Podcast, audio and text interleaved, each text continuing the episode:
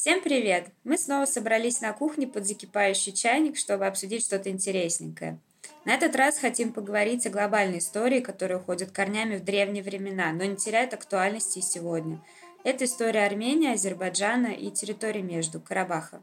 10 ноября текущего года э, главы Армении, Азербайджана и России объявили об окончании войны в Нагорном Карабахе. Территория оказалась под контролем российских и турецких миротворцев. Однако последние в официальном тексте соглашения о прекращении огня не упоминаются. Мы не хотим сейчас вдаваться в политику, э, это пускай делают другие. Нас заинтересовала историческая составляющая вопроса. Ни для кого не секрет, что Армения одно из древнейших государств. А нам стало занятно проследить за этой историей. Ну и геополитику затронем, конечно. Но сделаем это максимально нейтрально. Давай сначала про Армению. Точнее, про Армянское Нагорье. С него все и пошло. Хотя люди жили в этих местах в эпоху неолита и даже ранее, но формирование именно народности началось в XII веке до нашей эры. Все равно очень-очень давно. Это тогда, примерно, когда правил фараон Рамзес в Египте и когда шла Троянская война. Армян породило слияние нескольких национальностей, и я бы особо выделила среди них урартов. Об эпохе Урарту рассказывает практически каждый крупный музей мира. Даже в нашем Эрмитаже есть статуя крылатого быка, вывезенная именно оттуда. Э, Все потому, что э, государство на тот момент было передовым. Фактически Урарту связывало Причерноморье и Восток. И в культурном плане оно оказало очень сильное влияние на многие регионы. А следы культуры Урарту сейчас можно найти в современных не только Армении, но и Турции, Иране и Азербайджане.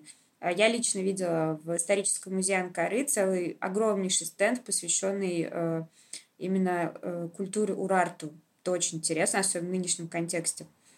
Но Урарту прекратил существование уже в VI веке до нашей эры – Э, и слияние с армянским народом, а также хуритами и лувицами завершилось ко второму веку до нашей эры, и так фактически началась Армения.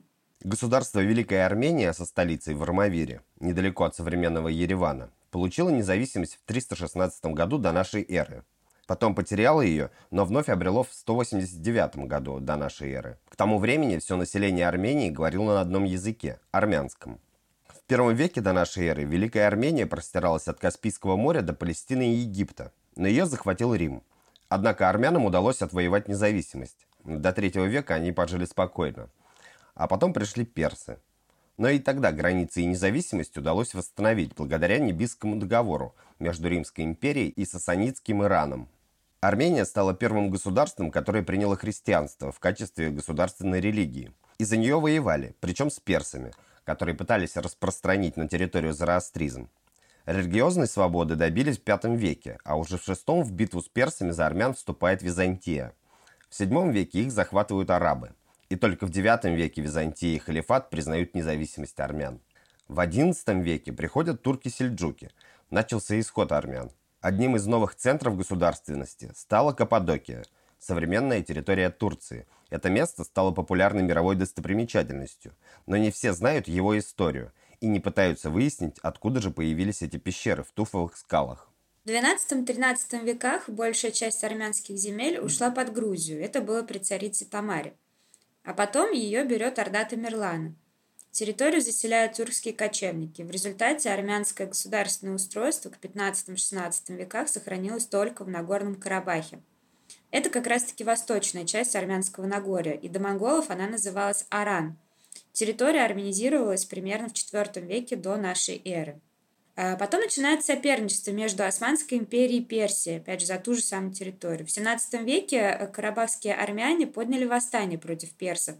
К XVIII веку сопротивление оформилось, и даже появилась собственная политическая программа будущего независимого государства – но к XIX веку в рубку вступает Российская империя, которая присоединяет территории Восточной Армении. Однако в начале XX века там создается, наконец, независимое государство. Кстати, была еще одна война, о которой мало кто знает. После Первой мировой, в которой, как известно, туркам крепко досталось, и их империя развалилась, как и наша, собственно, а наши большевики в 20 году поддержали кемалистов в их войне.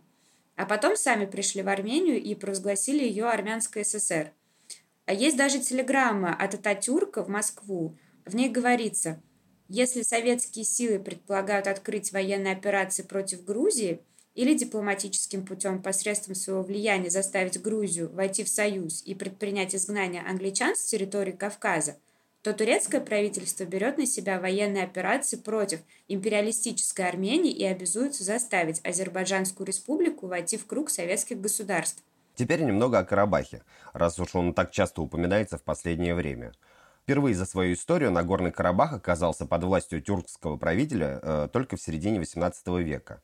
Ханство было занято нашими во время русско-персидской войны и принято в российское подданство в 1805 году. Потом Карабах представлял собой часть нескольких уездов Елизавет-Польской губернии.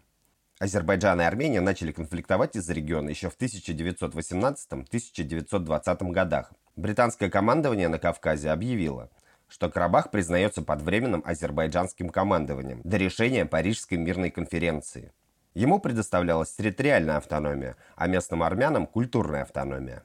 На Парижской мирной конференции Карабах был признан за Азербайджаном. Однако после советизации обеих республик в 1921 году его было решено передать Армении. В итоге же Карабах был оставлен в Азербайджане с предоставлением широкой областной автономии. В 1923 году была образована автономная область Нагорного Карабаха. 1937 году появилась Нагорно-Карабахская автономная область. Да, и, кстати, с эпизодом, когда Карабах в итоге отошел Азербайджану, есть интересная теория. А историки, которые исследуют э, этот э, временной отрезок, утверждают, что на перемену настроений повлияли грузинские большевики, в их числе Сталин. Они были уверены, что включение Нагорного Карабаха в состав Армении спровоцирует рост сепаратистских настроений среди армян и азербайджанцев, поскольку делить им уже будет нечего. И это, к слову, как раз-таки южная граница самой Грузии. При этом даже лидер азербайджанских большевиков Нариман Нариманов говорил, что передача Карабаха Армении выразит суть пролетарского интернационализма. В феврале 1988 года Верховный Совет НКО э, официально потребовал передать территорию Советской Армении. В Степанакерте и Ереване прошли массовые демонстрации. Комитет Карабах был основан в 1988 году. 22-23 февраля 1988 года по городу Аскеран распространились слухи о том, что в Степанакерте убит азербайджанец. Затем в результате столкновений погибли двое азербайджанцев и около 50 армян. Новости о беспорядках в Аскеране дошли до промышленного города Сумгаид, к северу от Баку. 27 февраля начались погромы и убийства местных армян. В ответ на это армяне Еревана вышли на улицы. 10 декабря независимость Нагорного Карабаха была принята подавляющим большинством на референдуме. В январе 90 -го года произошла резня армян в Баку. Горбачев направил советских военных для восстановления порядка. Погибли 120 азербайджанцев. Эти события станут известны как «Черный январь». К 1992 году э, конфликт вылился в полномасштабную войну. Борьба за контроль над территорией шла между армянскими ополченцами, азербайджанскими партизанами и тем, что осталось от советского государства. Погибли тысячи мирных жителей и солдат. Города и села подверглись этническим чисткам. Боевые действия прекратились только в 1994 году. Тогда заключили перемирие при посредничестве России. Давай теперь перейдем к Азербайджану.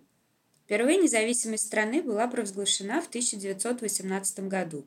Повторное провозглашение независимости состоялось уже после развала СССР 30 августа 1991 года – до этого времени под Азербайджаном понималась прежде всего территория вокруг озера Урмия, к югу от реки Аракс. А в Нахичеване, как и на территории современного Карабаха, находили много стоянок древних людей. Со II века до нашей эры и до 705 года нашей эры на территории современного Азербайджана было царство Кавказская Албания. В VIII веке она входит в состав арабского халифата. И тогда начинается распространение ислама на данной территории, которая до сих пор остается государственной религией. После халифата образуется ряд феодальных государств. Приходят турки-сельджуки. Формирование тюркоязычной азербайджанской народности завершилось к концу XV века, но этническая разница между турками и азербайджанцами установилась только в XVI веке. Именно поэтому эти два народа так тесно связаны до сих пор. Потом э, э, азербайджанцы оказались под монголами, потом под персами конце XVI века произошло первое завоевание территории турками уже османами. В XVIII веке э, за регион велась э, нешуточная борьба между турками и персами, и она велась по переменным успехам, то есть эта территория переходила из рук в руки. А в 1805 году Баку стал российским. И до 1918 года у азербайджанцев не существовало собственной государственности, и в отличие от соседних э, грузин и армян, они стали э, государством вот только в 20 веке. И еще интересно то, что Первая Азербайджанская республика появилась, в общем-то, не на территории реального историко-географического Азербайджана, а на территориях исторического Шарвана, Арана и Северного Талыша. Историко-географический Азербайджан, по сути, до сих пор находится в составе Ирана, а создание нового государства лоббировали турки. И иранцы тогда против этого активно протестовали. Аргументом было то, что регион Азербайджан уже есть в их собственном составе. И, кстати, был альтернативный план, чтобы назвать новое государство Юго-Восточной Кавказской Республикой. Мы затронули лишь основные моменты истории Армении, Азербайджана и Нагорного Карабаха. Как вы видите, эти истории, они в чем-то похожи, в чем-то различаются. И мы не призываем делать никаких выводов, и тем более по поводу сегодняшнего конфликта. Хотелось бы сказать только, что эти государства, несмотря на такие разные культуры, ценности и, э, в общем-то, истории, они все равно существуют по соседству. И, э, как лично мне кажется, конфликт с Карабахом одними миротворцами не разрешить. Соседям нужно как-то договариваться и существовать в мире. Спустя год после заключения первого перемирия на Кавказе российские зрители увидели первый выпуск передачи «Криминальная Россия» на канале НТВ. Сериал продержался на экранах э, до 2002 года, после чего был видоизменен и отправился на ОРТ. Можно отметить, что предшественниками этой передачи были 600 секунд и вне закона. Российский зритель знал о жести, которая творится у нас в стране. Если можно так сказать, шоу выходило в довольно детское время и содержало кадры оперативной съемки. Среди персоналей сериала были маньяки, убийцы, воры, криминальные банды, наркоторговцы, контрабандисты и прочие злодеи. Передача сразу стала популярной и трижды номинировалась на премию ТЭФИ. Э, в общем-то, она была не единственной. Аналогичные передачи существовали на российском телевидении. Это «Дежурная часть», «Внимание, розыск», «Очная ставка», «Совершенно секретно» и «Петровка 38». Да, и что интересно, до 2002 года это передача, которая шла на НТВ, потом э, ее выкупили ОРТшники, там все очень сильно поменялось.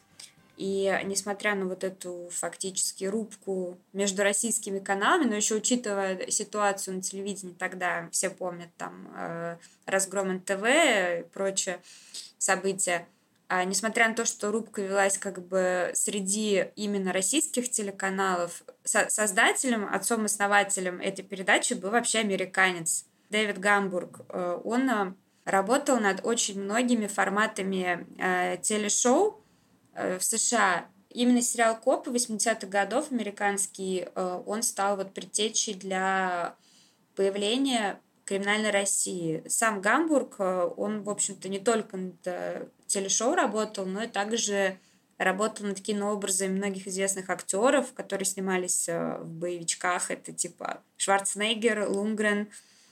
И вообще работал со многими голливудскими звездами. В начале 90-х он решил приехать в Россию – и попробовать создать вот аналогичный проект на российском ТВ. И так появилась «Криминальная Россия». То есть она реально взлетела по популярности. Это, я, я думаю, что было одно из самых рейтинговых шоу на старте, по крайней мере. Он потом пытался работать в России с другими форматами, он пытался создать э, шоу, которое тоже было бы калькой с американского шоу, где бандиты, нарушители уезжают э, на машинах от э, преследователей. Это очень крутая передача, я ее смотрел в 90-х, она была просто сногсшибательной, «Перехват» называется. Да, да, да, «Перехват». Она очень не нравилась моему отцу почему-то, но для меня это прям вообще такой, там же в прямом эфире ввел Фоменко, по-моему, и люди, если уезжали на, по-моему, Део Некси, от преследования сотрудников ГАИ на тот момент, они получали в подарок эту машину. Это очень крутой образ для того телевидения. Но вот сам Гамбург почему-то считал, что вот этот формат не зашел. Он-то объяснял разностью культур тем, что вот э, в Штатах э, все вот эти дорожные штуки, гонки и прочее намного более популярны, чем в России. То есть у него все-таки любимым детищем оставалась криминальная Россия.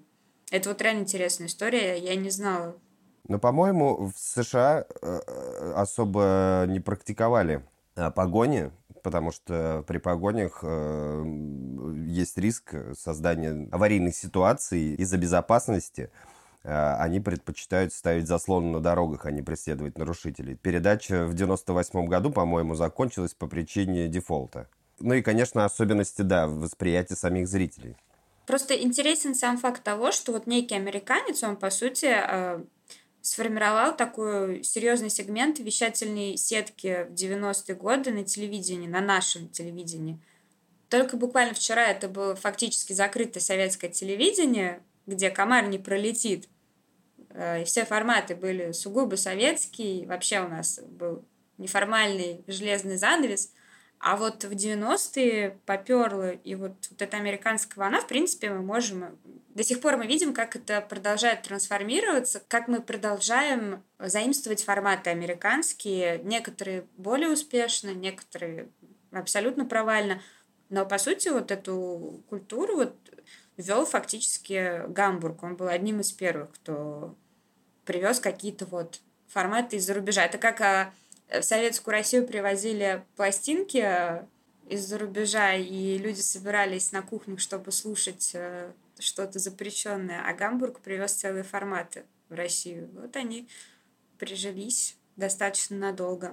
Сначала за кадровым голосом передачи был Сергей Полянский, а потом его сменил небезызвестный Александр Клюквин. В 2019 году для озвучки обзора на фильм «Миллиард», кстати, Полянского пригласил блогер Евгений Баженов, который известен широким кругам как бэткомедиан. Ультимативную и узнаваемую музыку для сериала написал Игорь Назарчук, который также э, был автором музыки для Яралаша. Да, и, кстати, связь с Яралашем, вот, вот что еще один очень интересный факт. Связь с Яралашем не только в плане музыки, потому что режиссером некоторых эпизодов, и, как говорят, это были самые криповые эпизоды «Криминальной России», был Владимир Панжев, а это э, чувак, который снимал «Яралаш». То есть вот эта связка, она прям и музыка, и режиссура. Та-дам-та-да-дам. Пам! Просто и, и труп такой плывает по реке. Тара-пара-пам, па-па-па-па-пам, па Такое ощущение, что э, Назарчук, он просто из передачи в передачу, он какую-то писал просто на самом деле... Оперу, мюзикл. Писал оперу, на самом деле через десятилетия мы будем разгадывать загадку Назарчука, что он заложил свою музыку для Яралаша, а что он заложил в криминальную Россию. Там по-любому еще куда-нибудь что-нибудь заложил там. А еще Назарчук э, писал музыку для следствия вели с э, Леонидом Коневским.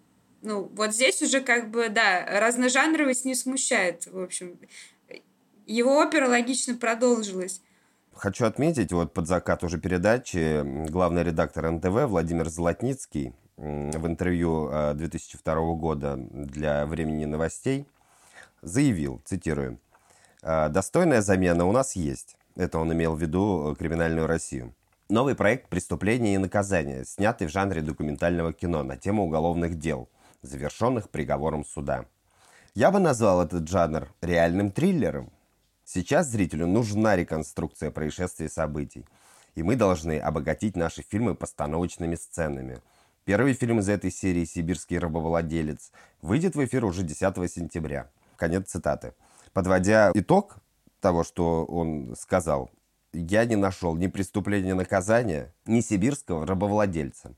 Пока я готовился к этому выпуску, я поковырял в интернете и никаких следов не нашел. Желание людей не учитывалось, когда говорилось о постановочных сценах. Передачу ценили как раз за вот неприкрытую натуральность, а здесь э, уже нас начали кормить вот этим непонятно чем, непонятно зачем. Еще одно э, интервью э, с Владимиром Золотницким процитирую.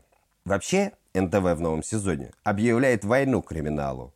Я подписал приказ, где запретил употреблять в программах слова «труп», «разборки», «стрелка». У нас будет два новых слогана «НТВ против криминала» и «от событий к явлениям». Очень странно слышать, что в середине 2000-х э, такая риторика была от э, главного редактора. Я вот сейчас, если включу НТВ, там будут в кого-то стрелять или кого-то пытать. Но не будет слова «труп», «разборка», стрелка и всего остального. То есть э, к чему это вообще? Так возрадуйся. Мы пришли к дивному новому миру, где нет слов труп разборка, но те будут показывать кучу подслащенных криминальных шоу. Там супер наигранными чуваками, которые что-то там изображают, вообще неправдоподобно. Ну, пытаются делать какую-то низкопробную чернуху. Ну, я думаю, Златницкий, конечно, удивился бы всему этому, если бы был жив. К сожалению, он тоже закончился, как и передача. Вот, не осуществилась его мечта об исключении криминала. Ну и НТВ, он, в общем-то, закончился примерно в то же самое время, как именно НТВ 90-х годов, я имею в виду. То есть то, что сейчас мы видим, это вообще это совершенно другой телеканал. Ну, кстати, вот э, Золотницкий, он не зря поднимал эту тему еще в начале нулевых, потому что предъявы звучали, в общем-то, с э, чуть ли не 97 -го года в отношении криминальной России. То есть там целая аж палата при президенте писала рекомендации руководству НТВ с тем, чтобы они рассмотрели вопрос о более тщательном отборе материалов для своей передачи чтобы они не показывали сцены, как они говорили, отвратительного насилия жестокости, особенно для телепрограммы, которая вот выходит в эфир э, в то время, в которое ведется семейный просмотр. Тогда уже э, это не была, естественно, вряд ли это была попытка цензуры, но это была рекомендация. Ну, вообще э, передачу часто критиковали за как раз откровенные вот эти сцены. А, в частности, в одном из интервью я прочитал, что такое содержание может обрадовать только некрофилов подрастающих. То, что оно будет негативно сказываться на э, подрастающем поколении. Руслан, ты вырос некрофилом? Слушай, надо подождать, дай дозреть. Вообще, да, до 30 лет э, люди еще юноши, так что давай подождем. Как по нашему закону, в общем-то, да, нас молодежность продлили. Молодость продлили нам, эх. Странно, что такие передачи... Не, я согласен, то есть это очень странно смотреть сейчас. Э, вот, например, серия «Черный героин», которую я посмотрел буквально на днях. А, не видел ее в детстве, э, и, в общем, расскажу. Студенты из э, Московского университета, не буду говорить какого, чернокожие из Нигерии и, по-моему, Камеруна. Приехали учиться и попутно занимались э, продажей э, наркотических средств из Африки и из Южной Америки. А ездили сами, либо набирали для этого девчонок. Обычно легкого поведения. То есть они им платили, они э, ну, платили и деньгами, и наркотиками, которые они привозили. А привозили они очень занятно их э, в себе. Типичный сценарий э, наркокурьера. В колбах проглатывали и потом, собственно, доставали их оттуда естественным путем. Так вот, там были такие кадры э, довольно странные, странного содержания для сегодняшнего дня. А, в общем, сидит темнокожий на... Его, короче, на контроле в аэропорту просветили и увидели, что в желудке что-то содержится, что-то постороннее. Стали его промывать. И вот такой кадр. Сидит э, темнокожий на какой-то урне, причем урна для мусора такого, ну, не, не плотная урна, а ведро, а прям сетчатая. И вот сидит этот э, парень и срет в эту урну. Прям вот действительно кадры показывают, ну, без гениталий, без задниц, без всего. Ну, просто тут видно, что он сидит и валит туда. И потом камера смотрит именно туда. И там действительно вот в этих фекалиях лежат вот эти свертки для меня удивительно вот сейчас было это увидеть. Все, отмыли, вскрыли, да, и правда героин. Удивительно, что такие вещи показывали. И самое главное, что это не самое страшное. Показывали жертв маньяков, которые растерзаны, или тела, которые пролежали на природе как длительные промежутки времени, э, уже полуразложившиеся. Меня это в детстве, конечно, пугало, от, отвращало, да любого человека от, от, отвращает, но такова жизнь, так, так э, работают правоохранительные органы, вот с этим имеют дело. Их обвиняли в том, что, ну, создатели сериала, что они таким образом помогают э, правоохранительным органам, опять же, в создании образа. Есть раскрываемость, вот наглядные материалы. Странно, что сейчас оперативную съемку не используют для каких-либо передач похожего типа. Ну, кстати, этому есть тоже такое, в общем-то, объяснение. Когда передача уже трансформировалась, и, в общем, все последующие попытки создать что-то подобное, там уже старались не показывать именно эпизоды про убийства, про маньяков, там больше ушли в сторону э, коррупции, вымогательств и прочего. А мне кажется, в наше время ведь коррупции это нет, коррупцию практически искоренили. Так что что что-то оперативного показывать. Ну и э, были реальные курьезы, ну как сказать, курьезы. В общем-то, дела серьезные. Например, в одном из эпизодов засветился некий Таймурас Кургин, который тогда, в 90-х, был одним из исполнителей убийства депутата Госдумы Сергея Скорочкина. И эту историю показали в криминальной России. То есть э, убийство произошло 2 февраля 95 года. А Скорочкина похитили в одном из баров в Зарайске в Подмосковье. Потом его жестоко убили. В ходе расследования становится понятно, что Скорочкин погиб из-за конфликта с партнером по бизнесу из Нижнего Новгорода, некий Николай Лопухов. И одним, собственно, из исполнителей вот был этот самый Кургин, который утверждал, что он не убивал, он только подвозил к месту исполнения убийства. Тем не менее, э, сейчас Кургин – это вполне реальная бизнес-персона, которая владеет э, заводами в Иркутской области – и тесно дружит с братьями Ананевыми, которые владеют промсвязьбанком. Это вполне реальное лицо, если найти тот самый выпуск э, и сравнить вот лицо из этого выпуска с нынешним Кургиным, это одна и та же личность, абсолютно. И мне кажется, что сохранить вот, ну, условно говоря, этот независимый формат на ТВ сейчас, это же была бы ну, огромная просто лазейка для каких-то раскрытий, просто в свое время на это наложили бан. Потому что есть очень много того, о чем рассказывать не положено. И речь тут не о расчлененке, а может быть даже и о ней. Кто знает, кто все эти люди, которые сейчас э, сидят на высоких постах, кем они были в 90-х. Есть же очень много расследований на этот счет. Ну, создателям сериала неоднократно угрожали криминальные авторитеты, и некоторые сюжеты выходили после чуть ли не смерти вот этих авторитетов. Э, каких-то информаторов даже убивали в Тольятти, в частности, был случай. Там даже на Википедии можно зайти и посмотреть «Великие Тольяттинские войны», и они, ну, вот как крестовые походы пронумерованы еще. Там пилили предприятие известное своими автомобилями. Вот кто-то доигрался там. А вообще изначально передачу-то активно поддерживала Генеральная прокуратура Российской Федерации. Поэтому был такой доступ э, к материалам.